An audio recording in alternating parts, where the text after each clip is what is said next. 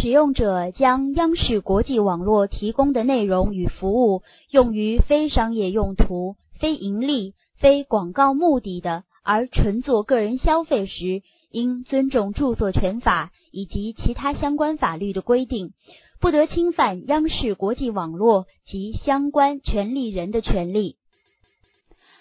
百家讲坛揭秘《红楼梦》二十一妙玉身世之谜，主讲人刘心武。金陵十二钗政策里，身份最特殊的妙玉，纵然与四大家族没有血缘与婚姻关系，却也能跻身其中，排名又在日本英雄的王熙凤之上，令很多人不解。而更让人吃惊的是，通过刘心武先生对妙玉的探究，妙玉还是贾宝玉生命中最为重要的女性之一，更可见他的非同一般。那么，妙玉的身份究竟如何？为什么会受到作者如此高的礼遇？在她身上还有哪些不为人知的秘密？著名作家刘心武先生做客百家讲坛。从《红楼梦》的文本入手，为我们揭开隐藏在妙玉身上的秘密。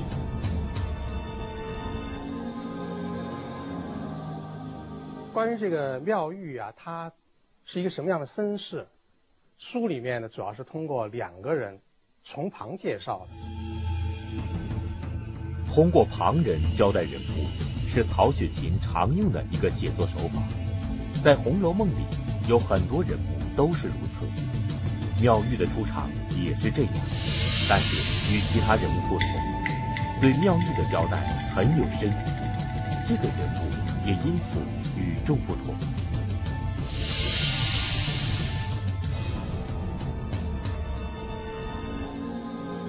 第一次呢，是在这个第十七回和第十八回里面。大家知道古本的《红楼梦》啊，十七、十八这两回没有完全分开，一直保留的一个。待分开的状态，所以我说十七、十八回呢，我主要说是古本的那个状态。在这个十七、十八回里面啊，妙玉第一次暗出，就是通过一个仆人向这个王夫人汇报，这么把它说出来的。啊，这时候大观园已经造好了，啊，造好了要准备这个省亲了，啊，这个元春要来省亲，那么这个呃府里面就要迎接这个元春来省亲，是吧？在这个情况下呢，呃，就要做各种准备，包括就是一些宗教仪式的准备。这个时候呢，府里面已经去呃买来了一些这个年轻的女孩作为这个尼姑啊、道姑啊，准备在省亲时候呢备用。于是呢，在准备工作即将完全结束的时候，就有一个仆人来向王夫人汇报，是吧？就说除了这些小尼姑、小道姑之外呢，还有一个人，您是不是考虑外有一个带发修行的一个女子啊？本是苏州人士啊，当然也属于金陵的范围啊。金陵是一个大概念，祖上呢也是读书仕宦之家。那么当然有一大段话，就说他为什么出家啊？大意就是说嘛，他小时候多病多灾，多病多灾嘛，往往这个。有钱人家就会花钱请一些人做替身，替他去出家，结果呢也不中用，啊，他就简直就病的就不行了。最后呢，干脆让他自己出了家，哎，他的病就好了。因此这样呢就代发修行了，而且呢，到这个故事发展到这个元妃要省亲的时候呢，他就已经十八岁了，啊，那很大了啊。他究竟真实的姓氏是什么呢？他有没有一个真实的名字呢？没有交代，起码在前八回里面，我们始终没有看到任何这方面的蛛丝马迹。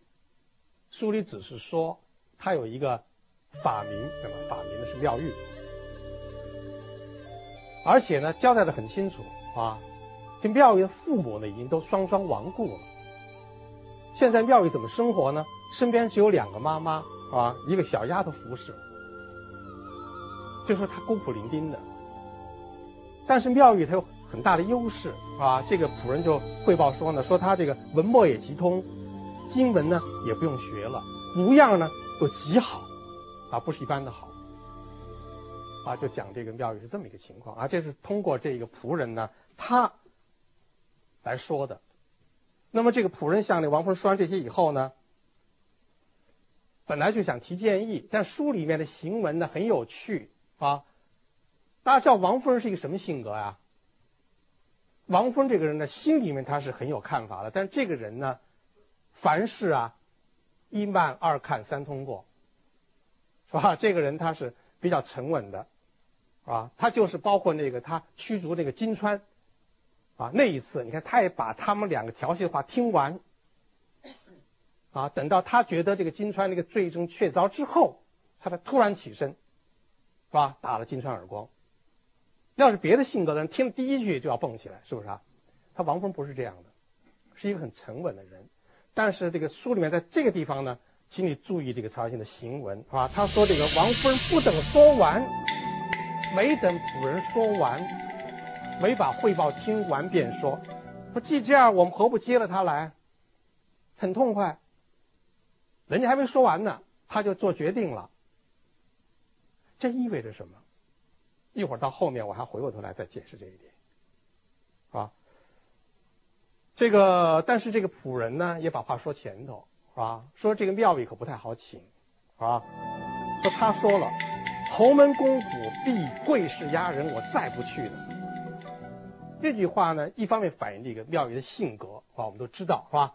他是一个这个孤高自赏的，是吧？万人不在他眼里的。另一方面，再次证明妙玉的家庭背景应该不是侯门公府一类的，他确实是那种书香门第，靠科举一步步啊考上去啊，成为一个仕宦之家的，应该是那样一个家庭啊。但是王夫人这个时候忽然呢，就让人觉得很奇怪啊。王夫人就主动说，说她既是官宦小姐，自然骄傲些，就下个帖子请她何方呢？王夫人就主张下帖子请他，一下帖子，这就是一个白纸黑字的东西啊，《红楼梦》里面这些道具都不随便出现的，不随便出现的。这个帖子我估计在八十回后会有有关情节啊。既然前面交代是写的帖子请的，抄检大观园啊，先是内部自己抄自己胡闹，那么后来外面抄进来之后。啊，这个帖子早晚是要被抄到的，啊，这是他草蛇灰线、伏烟千里的又一例证，啊，很有意思。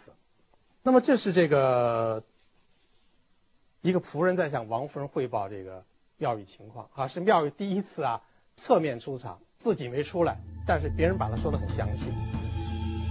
在妙玉的第一次暗处中，仆人已经把他交代的很清楚。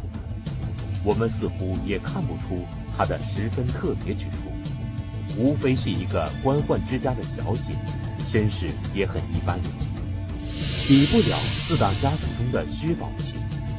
可是为什么却被安排在了十二开正册之列？在她身上还有什么与众不同之处？那么第二次呢，是另外一个人来说他。啊，他已经正式出场过了啊，但是呢，他仍然是呢，云龙啊，啊见首尾不见身子啊，所以小说就安排呢另外一个人物了，从旁再来介绍他。这个人呢就是秦秀烟啊，这是在第六十三回是吧？第六十三回呢，贾宝玉呢发现呢，他过生日时候呢，庙宇给他留下了一个拜帖，一个祝寿的帖子是吧？上面写的呢叫做。槛外人庙宇，恭肃遥叩方成。啊，贾宝玉看了以后很很高兴，是吧？很珍视，就觉得应该呢啊有所回应，有来有往嘛。人家给你一个帖子啊，你应该有一个回信给人家，是不是？但怎么写呢？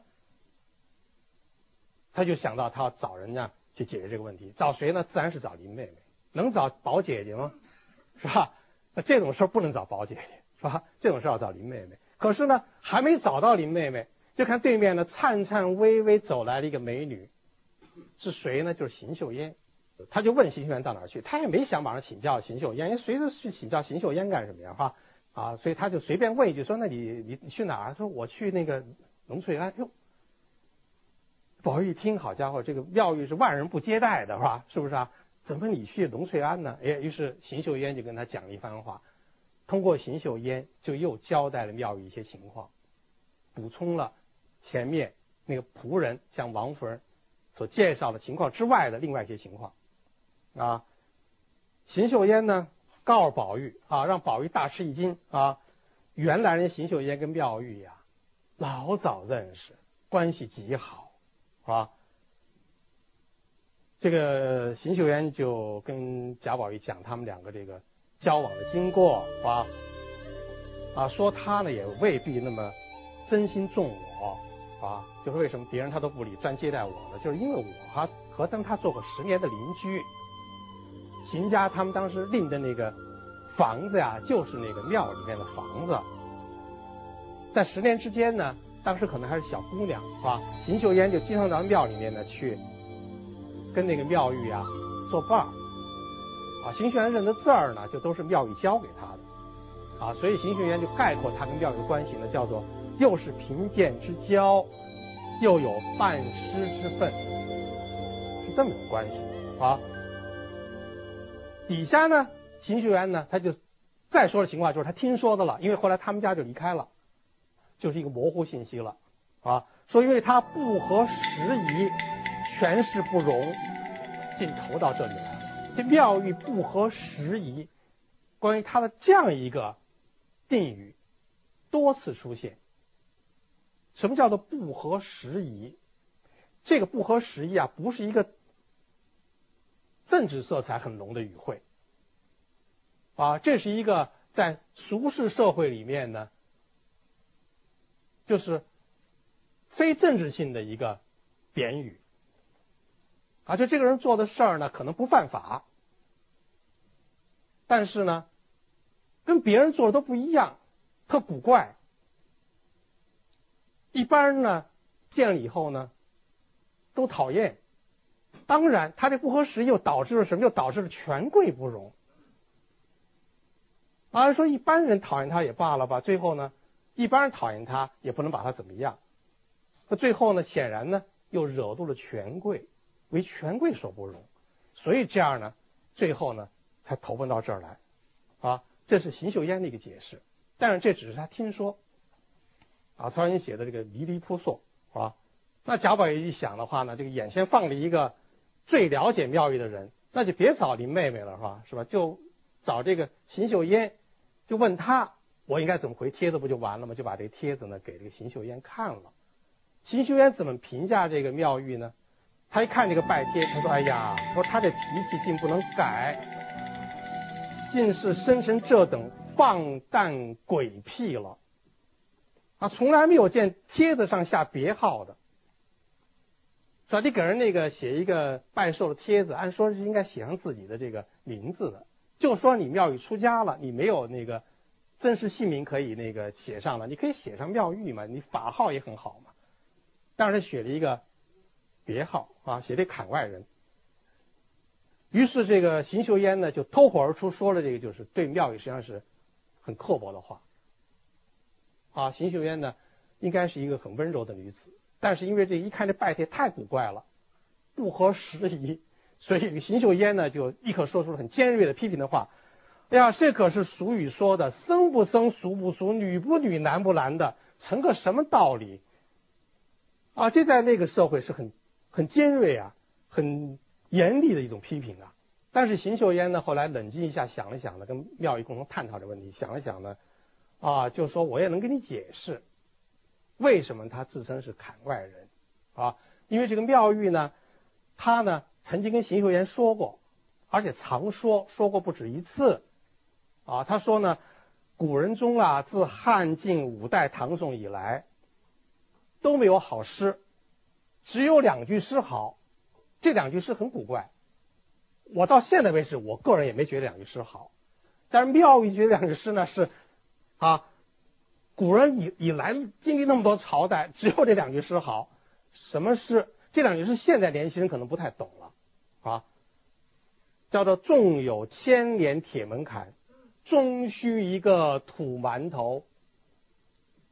啊，这是宋朝的一个叫范成大的诗人的两句诗。啊，这个只有在那个社会啊，才有这两样东西，一个叫做这个铁门槛，啊，就是这个过去那个封建贵族家庭或者是这个富豪人家，叫做门槛高。这个门槛高呢，不光是一个形容词，是真高，啊，体现他这个住宅的气派。而且那个最有钱和最有势的人，他那个门槛呢要包铁皮，啊，有的家就希望自己个铁门槛能够存在一千年，啊，但是这个范成大这个诗人呢，他就指出来了，就算您这个铁门槛能存在一千年，你能活一千岁吗？到头来你需要一个什么呢？需要一个土馒头，啊，这个现在年轻人不懂，我跟我跟一个。呃，小学生说过，他说不是骨灰盒什么的，什么土馒头是什么呀？好吃不好吃？是吧？这个他就不懂了，是吧？就过去是土葬，土葬的话呢，都是坟头都是要一个啊，用土堆一个那个坟头，是吧？而且在古代的时候呢，还特别讲究，就是要土馒头。土馒头在这句诗里面所标志的，就到头来你无非呢，你也是要死掉，一个坟存在而已。你人就不存在了，是不是啊？那么廖玉认为这两句诗好，这意味着什么？意味着他对人生有一种他个人的独特的看法啊。这种看法和古代的范成大两句诗呢呼应了，是吧？啊，这是一种很悲观的看法，这是一种悲剧性的人生观，就属于看破红尘啊，所有荣华富贵。都没有意义，人生追求长寿也没有多大意思，到最后谁都逃不过死亡，啊，表达这样一种意蕴。那么这个邢秀元介绍了这个妙玉，欣赏两句诗以后呢，啊，又介绍啊，说这个妙玉爱读谁的文章？爱读庄子啊，说这个文章啊，只有庄子写。那么庄子呢，有的文章里面呢，就讲到了这个所谓机人。机灵之人啊，就这个这种人是非常个别的古怪的人，是吧？他和其他的众人都绝对不一样，但是他跟谁比较和谐呢？他和天啊，和一种亘古永存的自然宇宙，它是和谐的。这样一种生命叫做机人，所以这个邢岫烟就给那个宝玉呢出主意了啊，说他现在不是自己自称。砍外人吗？你明白什么意思了吧？是吧？你呢就要自谦，你别跟他溜着来，你就说自己是砍瑞人，是吧？后来贾宝玉果然是吧，就听这个邢岫烟的这个意见是吧，就写了一个啊，自称自己是这个砍瑞人的这样一个回帖是吧？也没有直接给妙玉是吧？就到了那个龙翠庵呢，从那个庙门的门缝上就塞进去了是吧？那么。这一个很重要的情节，也是一个侧面介绍。但是通过前面啊那个仆人向王夫人的汇报，和现在我所给你详细的重复的啊书里面所写到的邢岫烟对妙玉这样介绍，那么妙玉这个人物呢，通过两个人物的客观介绍呢，基本上就立起来了啊，我们就知道他的基本的身世啊。他的生命到目前为止十八岁的这个轨迹是吧？他的交往，他喜欢的诗，喜欢的文，啊，他怎么看自己，怎么看别人，就基本清楚。妙玉的两次暗处，让读者已经领略到了妙玉的孤傲和清高。一般来说，《红楼梦》中的重要角色，曹雪芹都要单独为他立传。为作者真实的妙玉。当然也不例外。《红楼梦》第四十一回，龙翠庵品茶梅花雪，就是妙玉的正传。在这一回里，刘姥姥二进大观园，贾母就陪刘姥姥在大观园里四处走走。当走到龙翠庵时，就歇了脚，喝口茶，这样就引出了妙玉敬茶的故事。妙玉在经过了几个人的交代之后，也正面走出来和读者见面，而他的正面出现，更加深了读者对他的评论。那么在这一回里面呢，正是写这个妙玉出场，到这个贾母他们离开这个龙翠庵，啊，就这场戏结束，一共才多少字呢？我查阅了各种古本以及现在的通行本，上下出入的字数啊不到五个，大体上是一千三百五十个字，很少的字数啊。妙玉在这一场里面只说了十二句话啊，或者严格来说吧，啊，他可能某一次开口，可能你可以断句还可以分成几句。严格来说，他只十二次开口，这个角色啊，曹雪芹在一千三百五十个。字里面就让他开了十二次口，就够了，这人就站出来了啊！所以我确实佩服曹雪芹，佩服《红楼梦》，是吧？那么他不光写这个人性格，他把很多的信息都传达了。比如说一开始啊，贾母他们到了这个龙翠庵，带着刘姥姥啊，还有一波这个小姐什么的，是吧？去了，妙玉呢就给那个贾母献茶。用了一个什么样的茶具呢？是一个海棠花式的雕漆填金银楼献寿的小茶盘，里面放了一个呢陈窑五彩云金小盖钟，这是非常重要一个道具啊！现在我不细说。然后一下笔，我就非常惊叹，他怎么写的呀？他先写贾母说了一句话，贾母这句话很古怪，叫做“我不吃六安茶”。怪不怪？曹雪芹多省事儿啊！他传达一个什么信息啊？显然贾母跟妙玉的家庭背景曾经非常的熟悉，他知道妙玉家的待客的习惯，在妙玉父母在的时候，妙玉那家人待客总是要端出六安茶来。贾母她是贾府的老祖宗，她用不着客气，所以说曹雪芹呢不多废话，贾母开始我不吃六安茶，然后就妙玉这个角色第一次出场就开口了，第二句话字数很少，很厉害，叫做知道这是老君眉，厉害不厉害？是吧？贾家和妙玉背后的那个家庭之间的关系就点出来了。那家人啊，过去跟贾家交往啊，老往外端六安茶，不合贾府的这个人的口味，特别不合贾母的口味。而这一点，妙玉呢，他已经十八岁了，他父母虽然双亡，是吧？家庭记忆呢，他是有的，是吧？他老早就有防备，是不是啊？对不对？是吧？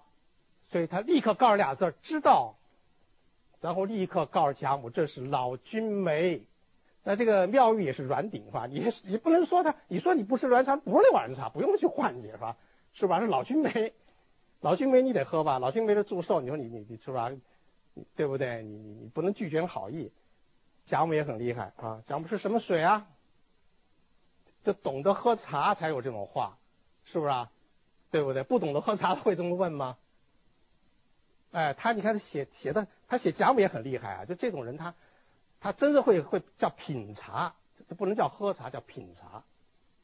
会品的不光是你茶，你光说茶叶老君没这没用。是什么水？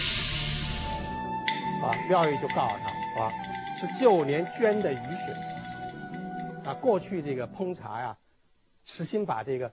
说今年下雨雨季，那个水我拿一些坛子罐子接了，接了以后呢，让它那个澄清，清了以后把那水避出来，搁在一种专门的一种那个瓷器里面啊或者陶器里面，埋在这个树根底下，过了一年以后再把它刨出来，是吧？然后拿那个来烹茶，认为是最讲究啊。当然现代人可能那个你听了以后觉得，哎呦，能喝吗？是吧？咱们这个现在有自来水啊，还有什么矿泉水啊，什么这个。太空水什么的吧？啊，不说咱们现在这个饮料，当时就认为那是很高级了，啊。结果这个贾母呢一看呢啊，也当然也就算了啊，一直这个这个是这个水是很好的啊，就是妙玉很懂得拿什么茶烹水是吧？然后呢，这个妙玉说完这个两句话以后，就懒得这个再去这个理贾母他们了是吧？他是一个很高傲的人，那么他呢就拉一拉这个宝钗跟黛玉的这个衣襟儿，就把他们带到这个东禅房旁边那个耳房，单请他们那个喝提几茶。那贾宝玉照例要跟进去。贾贾贾宝玉这个人就是，凡是个女性的这种美好的活动是吧？他一定要去扎堆儿是吧？少不了他啊？这也是一个很有意思的人物，就去了是吧？去了这个时候呢，《红楼》里面呢各古本的写法不一样是吧？有的呢说是这个黛玉和这个宝钗两个人跟他说说你又敢来这个蹭茶吃啊？这里并没你的。有的呢说是三个人说，啊，如果如果三个人说的话呢，那就算妙玉呢又开了一次口，是吧？那我把它算啊，妙玉第三次开口，是吧？那可能这里并没你的一句话，应该就是妙玉，啊，因为他是要单请这个林黛玉跟薛宝钗来品这个茶，是吧？然后呢，正在这时候呢，那边贾母呢他们就喝的差不多了，是吧？贾母大家都知道，喝了这个半盅茶以后，就把这半盅茶给谁？给刘姥姥了。啊，刘姥姥就喝了，这个当时这个妙玉也看见了啊。那么这个时候呢，这个妙玉的这个仆人呢，就把这个啊那个陈瑶的那个五彩离金小盖钟呢，就收回来了。收回来以后呢，这个妙玉就第四次开口啊，妙玉就命令那个仆人啊，把那个陈瑶的茶杯就别收了，搁在外头去吧。啊，这就写这个人吧，就是这个洁癖啊。太过分的好清洁，而且用今天观点看的话呢，他歧视劳动人民，得扣这帽子，是吧？如果光是贾母喝了，他可能就算了，洗干净点是吧？洗仔细点结果发现刘姥姥喝了，是吧？刘姥姥可能那个时候农村生活条件也差，一口黄牙，是吧？他看着就别扭，喝了以后呢，啊，洗了他都不要了，怎么都不要了，他不想要了，啊，这就是妙玉。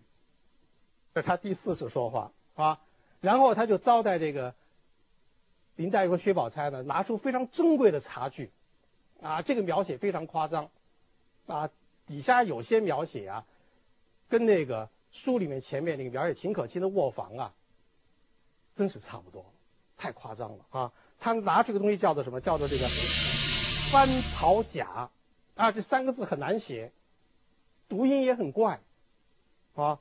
而且这东西呢不是瓷器，大体来说就是啊，这个在那个葫芦生长的时候啊，用一个那个模具把那葫芦套上，是吧？等葫芦这个长大，把那个模具里面空间充满之后，把模具拆开，那葫芦就长成了模具里面要求的长成那个怪样子啊，并且这个东西呢还经过另外一些加工。书里面所说，它这样东西啊，这个叫做斑袍甲。那么这个杯子呢，它就用来给这个薛宝钗斟了茶啊，请薛宝钗品啊。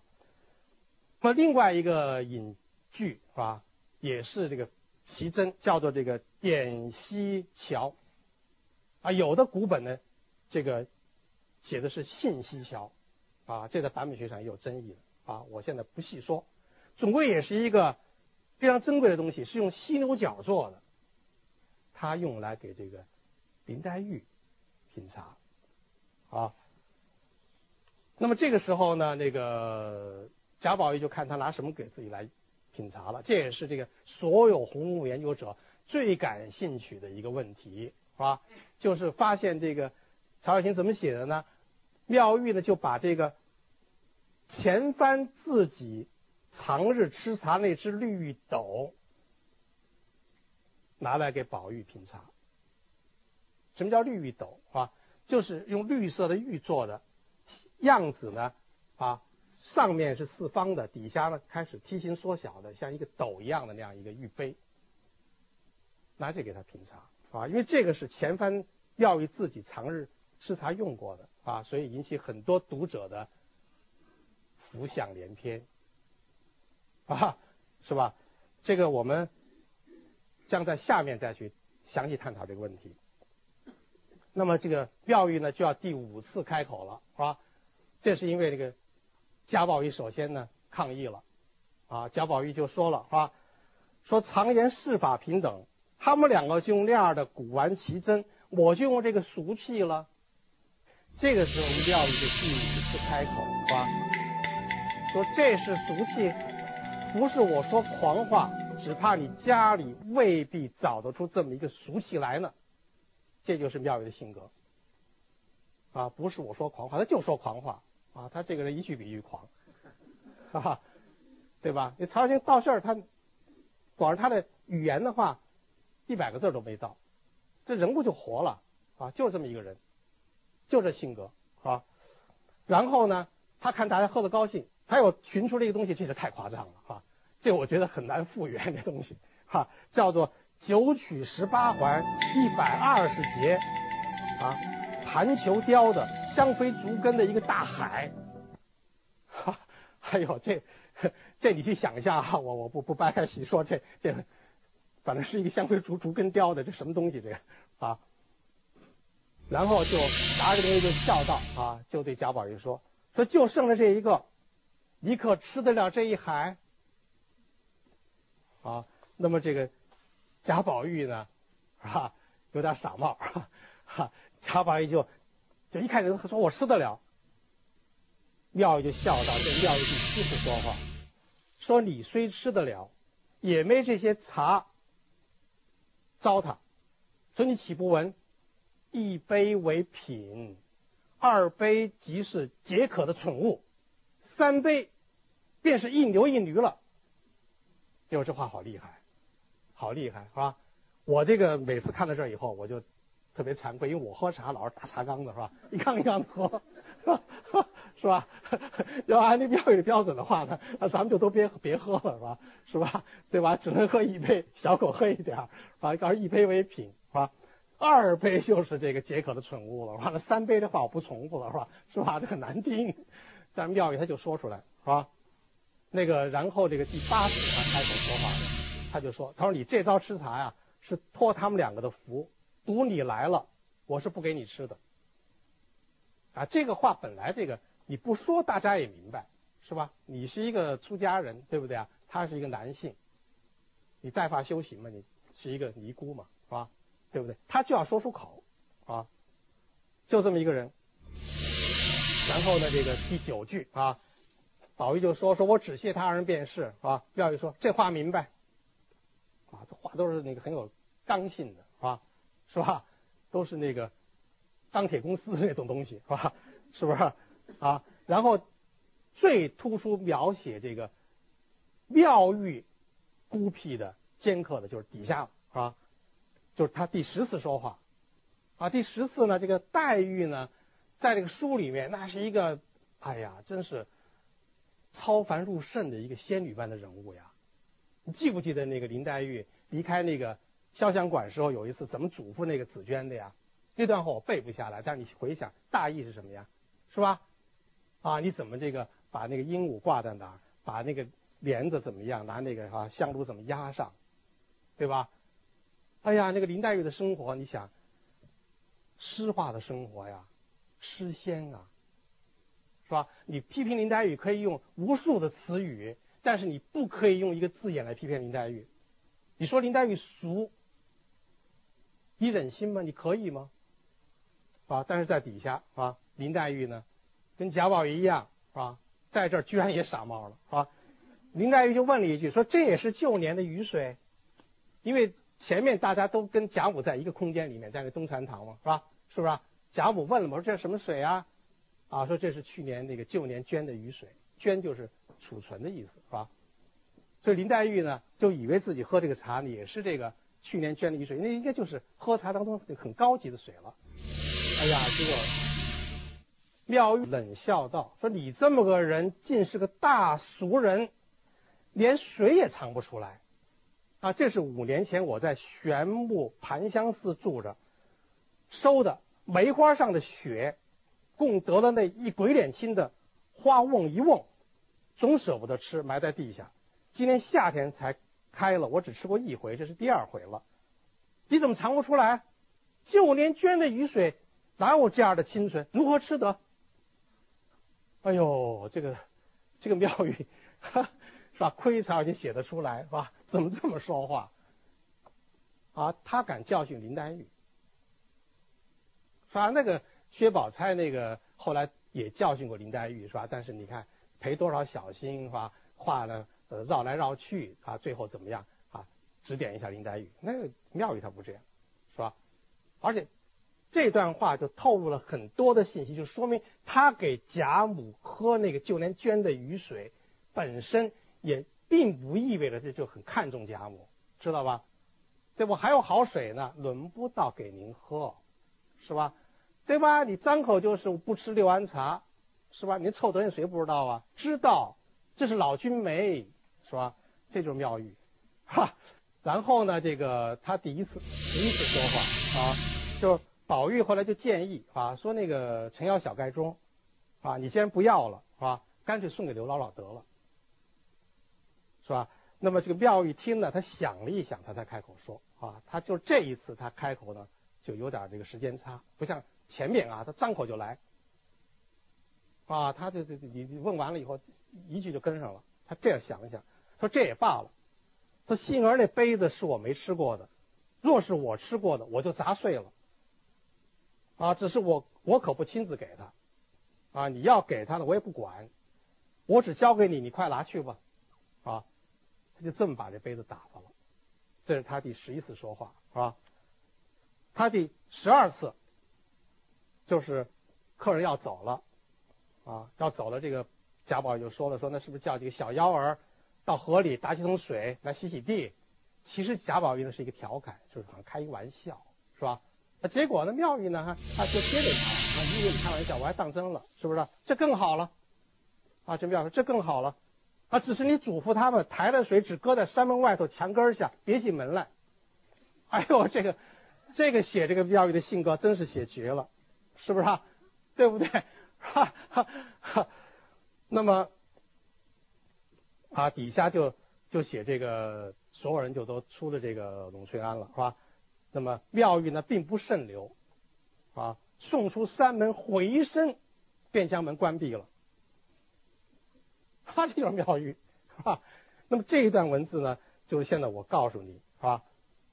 各种古本和通行本上下相差非常少，就是一千三百五十个字左右，是吧？那么这个以蒙古王府本为底本，我用六个本子会校以后，啊？最后得出的精确数字是一千三百四十七个字，写到了妙玉的性格。写到了他和这个贾母之间的关系，写到了他对刘姥姥的态度，写到了他本身啊和这个大观园里面最雅的一个女子啊林黛玉之间的这种啊是吧冲突啊写到了这个啊他和薛宝钗贾宝玉的种种微妙关系，才用了这么点字。说到这以后呢，我想大家最感兴趣那个问题啊。就浮现出来了啊，就是那么究竟这个妙玉和宝玉之间有没有情爱关系？说白了啊，他把他那个绿玉斗给宝玉喝，有没有暗中亲嘴的意思？啊，这是一个年轻人直截了当给我提出来的，是不是？对不对？有没有这意思在里头？那么我将在下一讲里面来分析妙玉的情爱之谜。谢谢大家听我讲。妙玉，《红楼梦》里一个绝对另类的女性，金陵十二钗中一个具有分水岭作用的人物。冷傲孤僻的她，会有怎样隐秘的感情世界？妙玉和宝玉到底是什么关系？著名作家刘心武先生带领我们走进妙玉，解读他鲜为人知的情感世界。